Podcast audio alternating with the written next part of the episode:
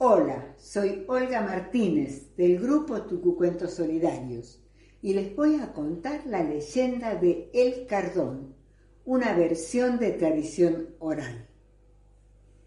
Había una vez en los valles calchaquíes dos tribus enemigas, enfrentadas. En una vivía el niño Queguaí y en la otra la niña Pascana.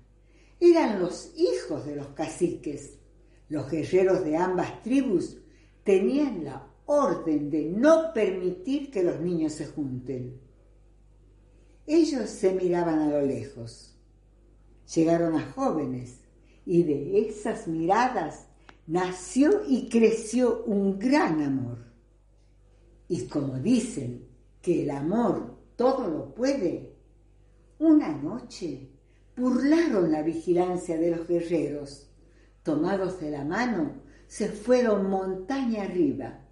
Anduvieron varios días con sus noches con hambre, con frío, con sueño, enfermos, perseguidos, con miedo, hasta que una tarde se encontraban en una cueva, acurrucados, tiritando, ya sin fuerzas, y entonces le imploraron a la Pachamama que no permitiera que ellos se separen.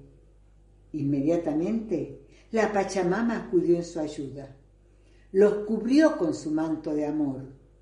Tomó a Kehuail y lo convirtió en una planta fuerte, firme, bien adherida a la tierra. Tomó a Pascana y la colocó dentro de Kehuail, con la condición de que no se moviera. A Kehuail le dio unas espinas bien grandes para que protegiera a Pascana Pasaron los años, ellos siguen juntos, pero nada, nada puede impedir que la joven e inquieta Pascana salga a tomar baños de sol convertida en una bella y delicada flor, la flor del cardón.